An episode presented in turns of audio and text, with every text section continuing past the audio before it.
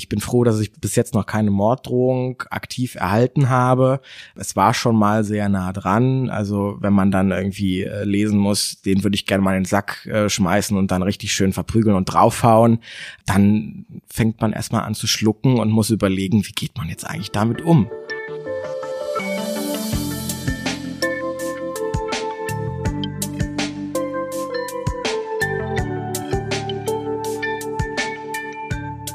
Hallo und herzlich willkommen zu unserem WZ-Podcast unter der Oberfläche. Ich bin Miriam Karut, ich bin Lokalredakteurin in Wuppertal und habe heute zu Gast SPD-Ratsmitglied Yannick Düringer. Yannick, du wirst uns heute von deinen Erfahrungen als homosexueller Politiker berichten und uns und unseren Zuhörerinnen und Zuhörern vielleicht auch ein paar Tipps geben, wie wir alle dazu beitragen können, die Welt für queere Menschen in der Politik besser zu gestalten. Kurz vorab eine Erklärung für unsere Zuhörerinnen und Zuhörer, weil wir im Laufe des Gesprächs wahrscheinlich häufiger das Wort queer sagen werden. Queer ist ein Sammelbegriff für Personen, deren geschlechtliche Identität und oder auch die sexuelle Orientierung nicht der zweigeschlechtlichen, cisgeschlechtlichen und oder heterosexuellen Norm entspricht. Ähm, dazu gehören zum Beispiel homo- und bisexuelle Menschen, aber auch ganz viele andere Menschen, die sich so identifizieren. Hallo Yannick. Hallo, schön, dass ich hier sein darf. Schön, dass du da bist. Ich möchte direkt anfangen einfach, denn viele Menschen trauen sich gar nicht, ihre sexuelle Orientierung oder geschlechtliche Identität offen zu machen. Ähm, was hat dich denn motiviert? Mich hat dazu motiviert, dass ich ähm, mich nicht verstecken wollte. Ich bin Yannick, ich bin homosexuell und das ist Teil meiner Identität. Und ich möchte so leben, wie ich es für richtig halte. Und ich möchte ähm, auch meinen Freund nicht verstecken. Und äh, das wäre ja dann der Fall, würde ich oder hätte ich mich nicht geoutet. Und dementsprechend war es mir wichtig, zu mir selbst zu stehen, zu sagen, hallo, hier bin ich. Und ähm, ich bin eben homosexuell. Und ähm, für mich hatte das keine großen Nachteile. Da sprichst du es auch schon an. Nachteile und ähm, du, du hast dich geoutet. Magst du uns berichten, wie die Menschen in deinem politischen Umfeld das denn mitbekommen haben? Also hattest du dich vorher schon öffentlich geoutet oder war das einfach immer so und jeder wusste es? Oder wie, wie können wir uns das vorstellen? Ähm, war das in der Politik vor allem schon bekannt, als du angefangen hast, Politik zu machen? ich glaube, das Outing ist immer mit großen Schwierigkeiten äh, behaftet und als, als queerer Mensch macht man sich davor sehr, sehr große Gedanken. Wie gehe ich jetzt diesen Schritt und wem erzähle ich das? Ich habe mich damals mit 17 geoutet. Ich weiß noch genau, an meinem letzten Schultag. Ähm, mir hat damals in der 10. Klasse mal jemand gesagt, wenn sich jemand in der Schule outet, den schlagen wir zusammen. Dementsprechend habe ich mich erst an meinem letzten Schultag bei meinen Freunden und der Schule geoutet. Ähm, bei meinen Eltern war das dann ein Jahr später. Das war absolut gar kein Problem. Und in der Politik habe ich das gar nicht öffentlich gemacht. Also ich habe mir persönlich gesagt, ich stehe für mich und wenn Nachfragen kommen, dann beantworte ich die ehrlich. Aber ich wollte auch über meine Sexualität gar nicht so viel Aufmerksamkeit erregen. Das war mir immer wichtig. Ich bin ja nicht Yannick, 22 Jahre alt und homosexuell, sondern ich kann ja noch viel mehr. Und in der Politik kann ich auch viel mehr bewegen. Äh, aber mittlerweile ist das ähm, öffentlich, ist es auch äh, ein Thema, auch im Stadtrat und in der Fraktion. Und ähm, mir hat das Outing auch geholfen, ähm, bestimmte Themen in den Fokus zu rücken. Äh, auch eben für queere Menschen hier in Wuppertal in gewisser Weise eine Plattform zu bieten und deren Interesse zu repräsentieren. Und dementsprechend war es, glaube ich, schon wichtig, sehr offen auch in der Politik damit umzugehen, weil diese Menschen, diese, queeren Menschen oftmals marginalisiert werden, als Randgruppe dargestellt werden. Und das ist definitiv nicht der Fall. Hier in Wuppertal haben wir 27.000 Menschen, die queer sind, nach einer Statistik.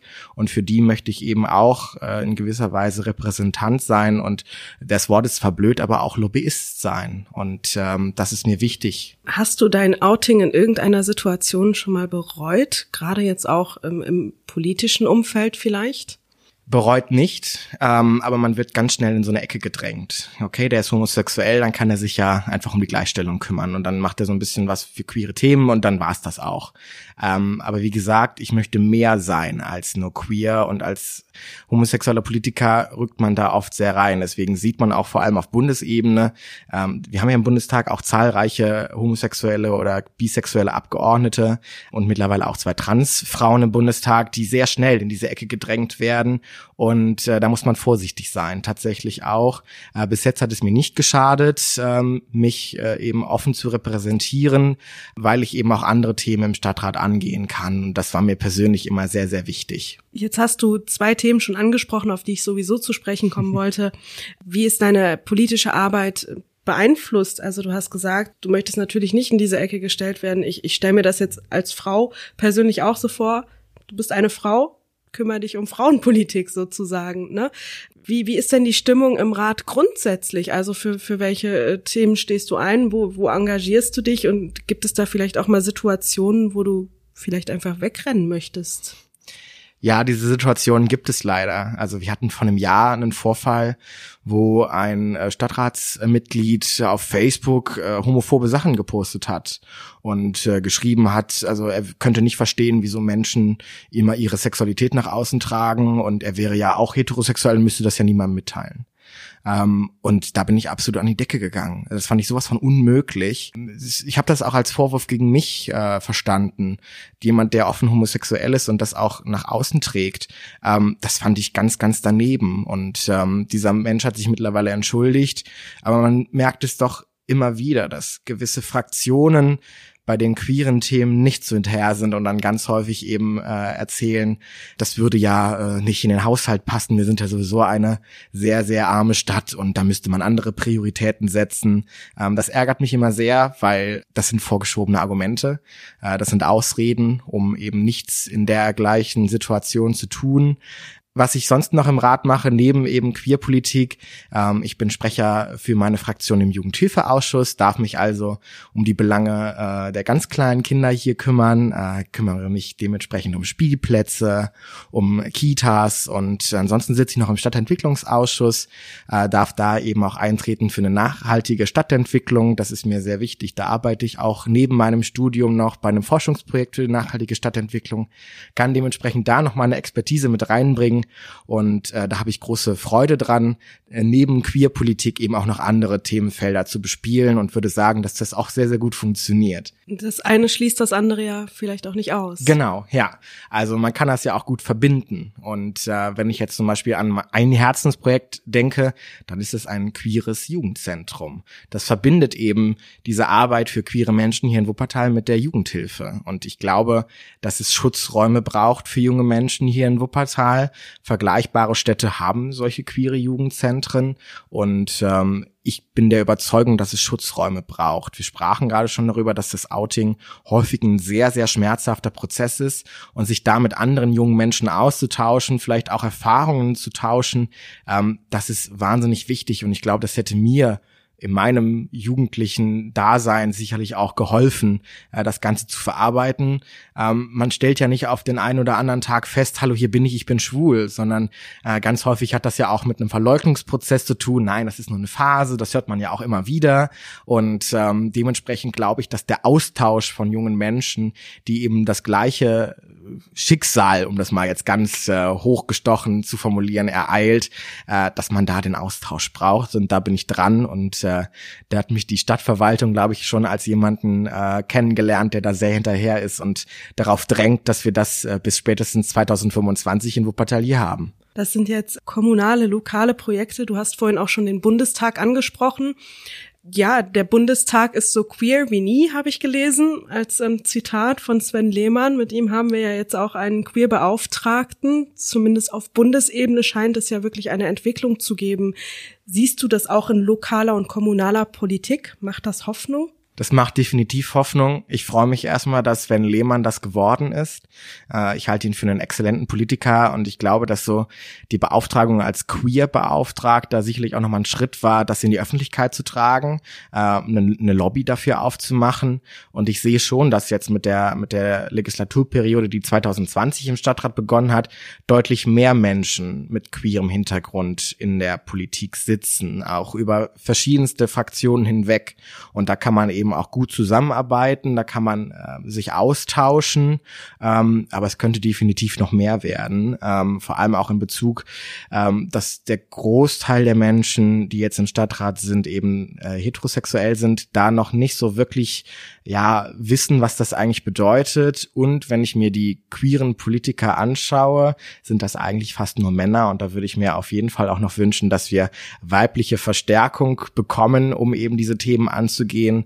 Äh, sonst sitzen am Ende da nur Männer und reden über Gleichstellung. Das finde ich immer ein bisschen schwierig. Da würde ich mir weiblichen Support wünschen. Also es geht in die richtige Richtung aus deiner Sicht, aber Verbesserungsbedarf ist wahrscheinlich immer und überall. Ja, absolut. Ich glaube eben auch, ähm, dass wir in Wuppertal so wahnsinnig vielfältig sind. Und ich sehe auch in, in Parteien, dass da sehr, sehr viel Potenzial schlummert. Und da würde ich mir eben wünschen, dass die Parteien dieses Potenzial erkennen und diese Menschen eben auch auf, aufstellen in den Wahlkreisen und auf der Liste, dass man eben die Repräsentanz stärkt. Wie gesagt, wir sind 27.000 queere Menschen in Wuppertal. Das ist eine ganze Menge und äh, dementsprechend sollten diese Menschen auch ordentlich im Stadtrat und in der Kommunalpolitik repräsentiert werden. Kann man das denn überhaupt trennen? Die Probleme, die Menschen äh, oder die Probleme, denen queere Menschen im Alltag begegnen und in der Politik? Also kann man das pauschal überhaupt trennen und sagen, das sind ähm, Probleme, die haben wir in der Politik, weil wir da noch nicht aufgeschlossen genug sind oder weil da einfach noch Repräsentation fehlt. Und das sind Probleme, die haben wir im Alltag, im sozialen, im gesellschaftlichen. Oder sind es vielleicht sogar die gleichen Probleme? Es sind ganz häufig die gleichen Probleme. Ähm, ich finde das immer wieder bemerkenswert, äh, dass Menschen tatsächlich von der Trennung sprechen, weil auch in der Politik ist ein menschlicher Umgang äh, der passiert.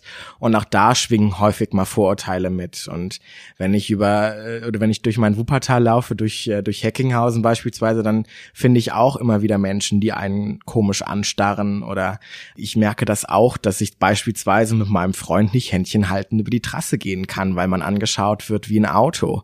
Da wird man angeglotzt da zeigen die Leute mit dem Finger auf einen. Und äh, dementsprechend sind das Probleme die ja im Alltag passieren. Aber Politik ist in gewisser Weise ja auch auch Alltag. Und ähm, man nimmt es schon wahr, dass man manchmal nicht so hundertprozentig ernst genommen wird. Auch bei anderen Themen. Wenn ich jetzt zum Beispiel äh, zu einem anderen Thema im, ähm, in meinen Ausschüssen spreche, merke ich schon, dass da eine andere Stimmung ist, als wenn jetzt zum Beispiel der Fraktionsvorsitzende spricht, der eben seit Jahren auch dabei ist, heterosexuell ist und ähm, keine, keine Stigmas erfährt. Und ähm, ich ärgere mich häufig, dass ich nicht hundertprozentig ernst genommen werde.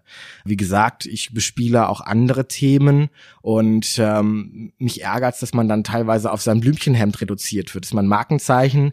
Äh, damit laufe ich seit Jahren rum. Mich macht das, äh, mir macht das große Freude, mich so zu kleiden. Und häufig wird man nur darauf äh, reduziert, der Spule mit dem Blümchenhemd, der hat jetzt einen tollen Antrag, aber ja, pff. und das, das finde ich blöd gesagt das finde ich scheiße. Und da muss ich was ändern und da möchte ich ernst genommen werden und dafür arbeite ich auch, ne? dass das besser wird. Du hast es gesagt, dir begegnen äh, Hass und Intoleranz äh, im Alltag, aber wahrscheinlich auch in der Online, in der virtuellen Welt. Ähm, bist du dem da noch mal extremer ausgesetzt als andere Politiker? Ich glaube, sehr viele Politikerinnen und Politiker haben mit vielen Kommentaren in den sozialen Netzwerken zu kämpfen. Erfährst du das auch? Leider ja. Ich habe vor einem Dreivierteljahr habe ich ein Interview gegeben für den äh, lokalen Radiosender hier. Die haben mich äh, vorher auf äh, Social Media vorgestellt und ich hatte dann mal auf Spaß in die Kommentare geguckt nach einer Viertelstunde und war komplett entsetzt. Da waren Kommentare, die absolut menschenfeindlich und homophob waren, die mich äh, tief bestürzt haben, dass wir doch so weit oder noch nicht so weit sind, ich merke häufig, dass die Leute die sozialen Netzwerke oder die sozialen Netzwerken auch ähm, als als als Schutzschild benutzen, ähm, weil sie da eben anonym ihren rassistischen, menschenfeindlichen, queerfeindlichen Dreck eben auch reinposten können, ohne dass sie dass sie da belangt werden können. Das ärgert mich, weil ich, äh, wenn ich zum Beispiel Haustürwahlkampf mache, eigentlich nie darauf angesprochen werde. Das ist nie ein Thema, aber in den sozialen Netzwerken, vor allem wenn man Werbung schaltet, äh, dann kommen ganz viele Menschen, die einen dann beleidigen. Ich bin froh, dass ich bis jetzt noch keine Morddrohung aktiv erhalten habe. Es war schon mal sehr nah nah dran. Also wenn man dann irgendwie äh, lesen muss, den würde ich gerne mal in den Sack äh, schmeißen und dann richtig schön verprügeln und draufhauen, dann fängt man erstmal an zu schlucken und muss überlegen, wie geht man jetzt eigentlich damit um? Und ich freue mich aber, dass genau dieses Thema dazu geführt hat, dass man ähm, darüber gesprochen hat und dass viele Menschen eben sich auch solidarisch gezeigt haben. Ich habe, nachdem ich dieses Interview gegeben habe, wo eben auch diese Hasskommentare Thema waren, ganz viele Menschen auch kontaktiert und haben mir die Solidarität ausgesprochen und gesagt, dass das, äh, dass das gar nicht geht und dass ich weiterhin stark bleiben soll. Und äh, hier sitze ich und möchte eben auch Offenheit für das Thema zeigen. Aber leider ja, in den sozialen Netzwerken ist es häufig unter der Gürtellinie. Man hat das Gefühl, oder so wie du das gerade beschreibst, es muss erstmal knallen, bevor was passiert, bevor Menschen sich irgendwie auch öffentlich dazu äußern.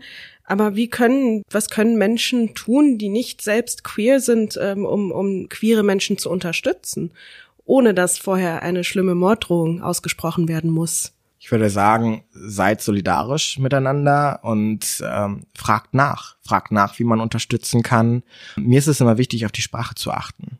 Und das hat man vor allem bei Transmenschen, die sich häufig eben auch nicht wohlfühlen, wie sie angesprochen werden. Und da sollten wir eben auch eine, ein Umfeld schaffen, wo du Toleranz und Respekt geprägt sind, indem man eben fragt, wie möchtest du angesprochen werden. Ähm, man spricht auch nicht von einer Geschlechtsumwandlung, sondern von einer Geschlechtsangleichung. Ähm, und ich glaube, da ist eben viel erreicht. Und wie du schon gerade sagtest, es muss eigentlich erst knallen.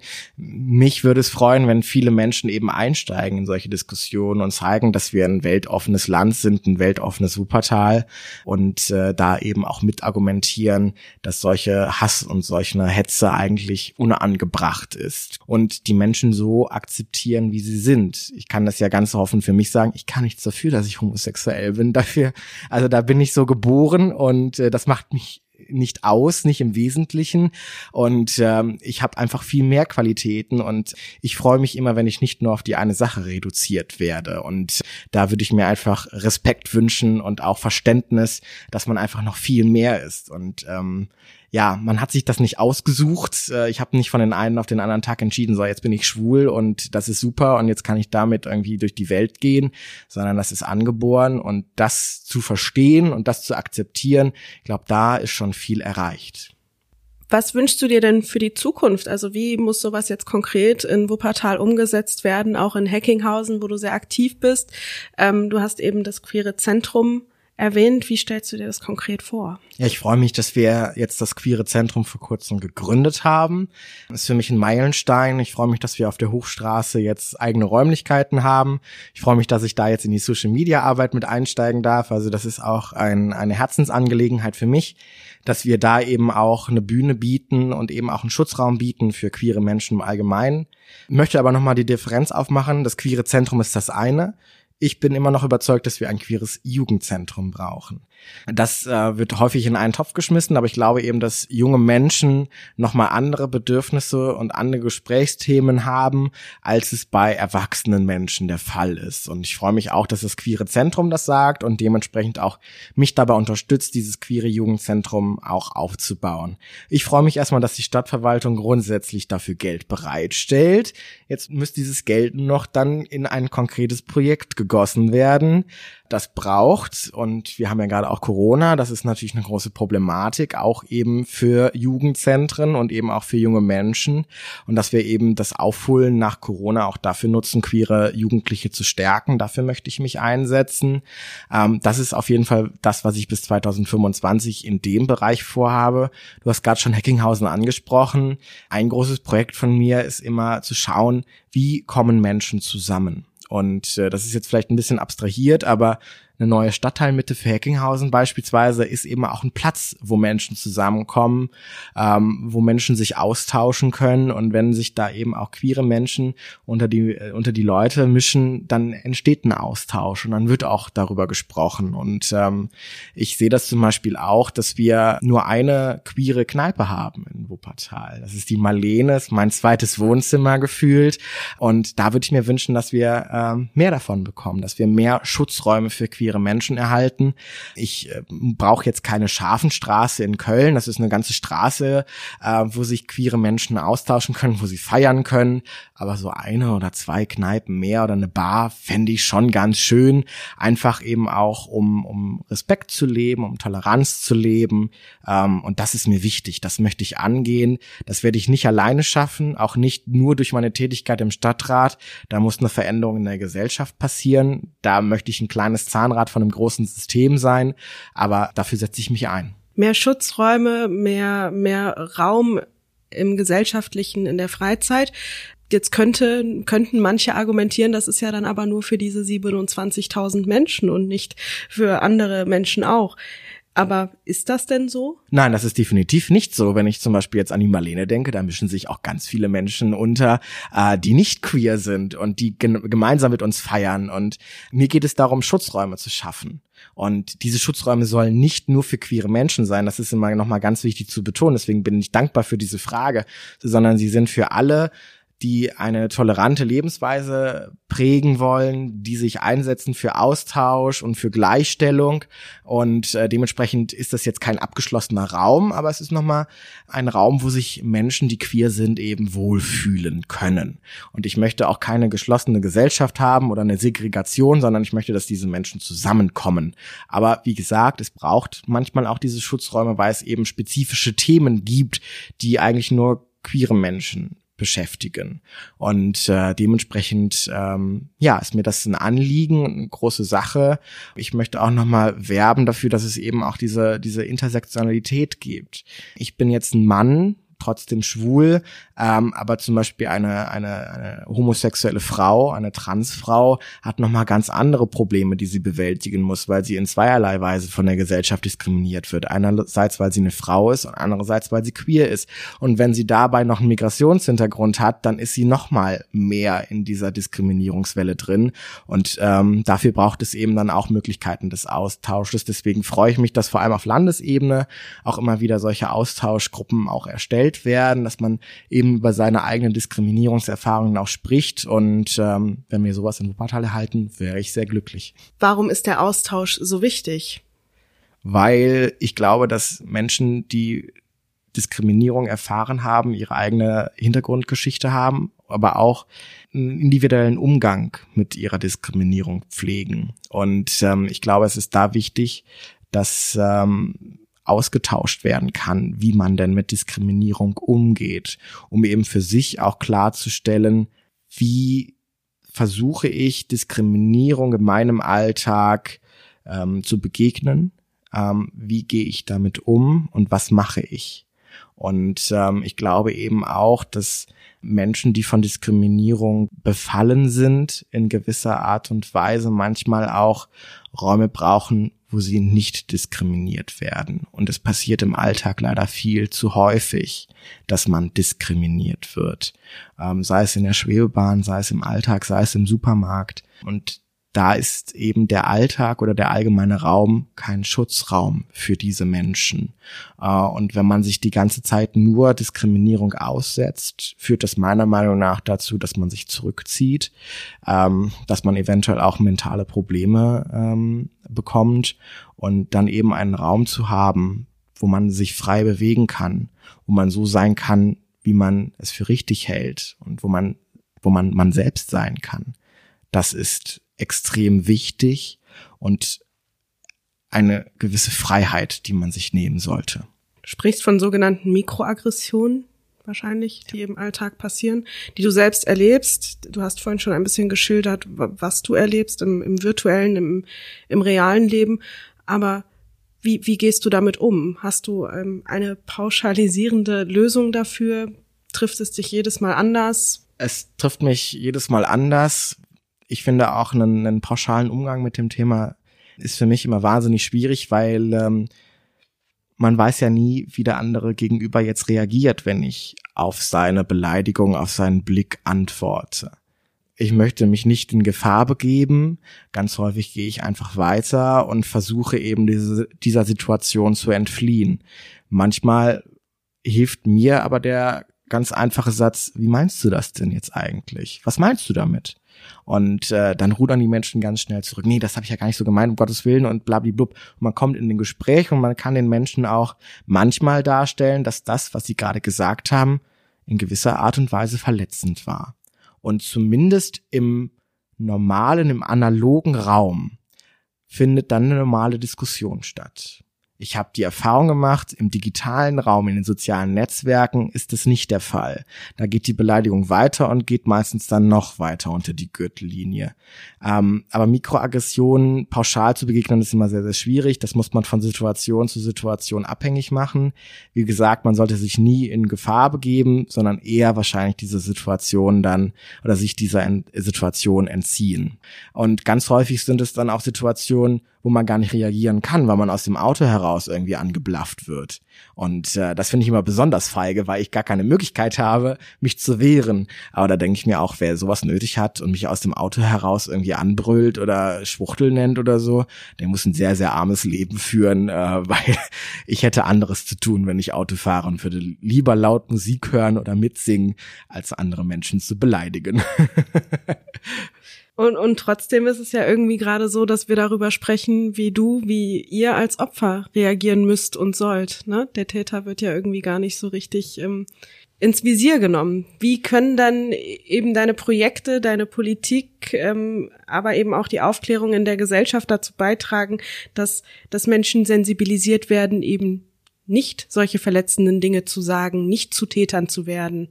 Eben weil sie sich mit Menschen austauschen, die queer sind oder die eben Diskriminierung erfahren. Und dann wird es irgendwann, das ist meine utopische Vorstellung, nicht mehr dazu kommen.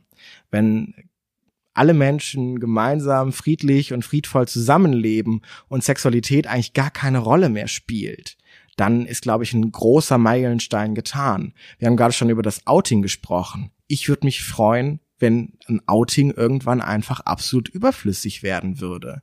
Wenn man einfach irgendwann mal seinen Freund oder seine Freundin zu den Eltern mitbringt, wenn man sich irgendwann einfach als trans äh, identifizieren kann und das gar keine Rolle mehr spielt. Das wäre eine, eine Vorstellung, die mich extrem glücklich machen würde.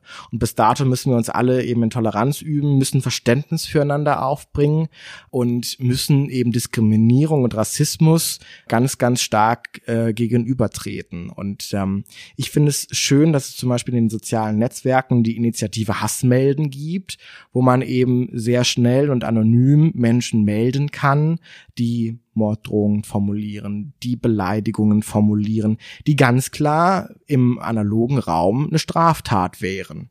Und ähm, ganz häufig wehrt man sich nicht dagegen, aber diese Plattform Hassmelden hatte sich zum, zum Thema gemacht, dass solche Dinge bestraft werden. Und ich glaube, dass man Menschen dann aufzeigen kann, dass das, was sie gerade geschrieben haben, ein großer Fehler war und äh, sie dadurch Konsequenzen erleiden. Und ähm, ich glaube, das ist auch eine hilfreiche Art und Weise, diese Menschen zu stellen.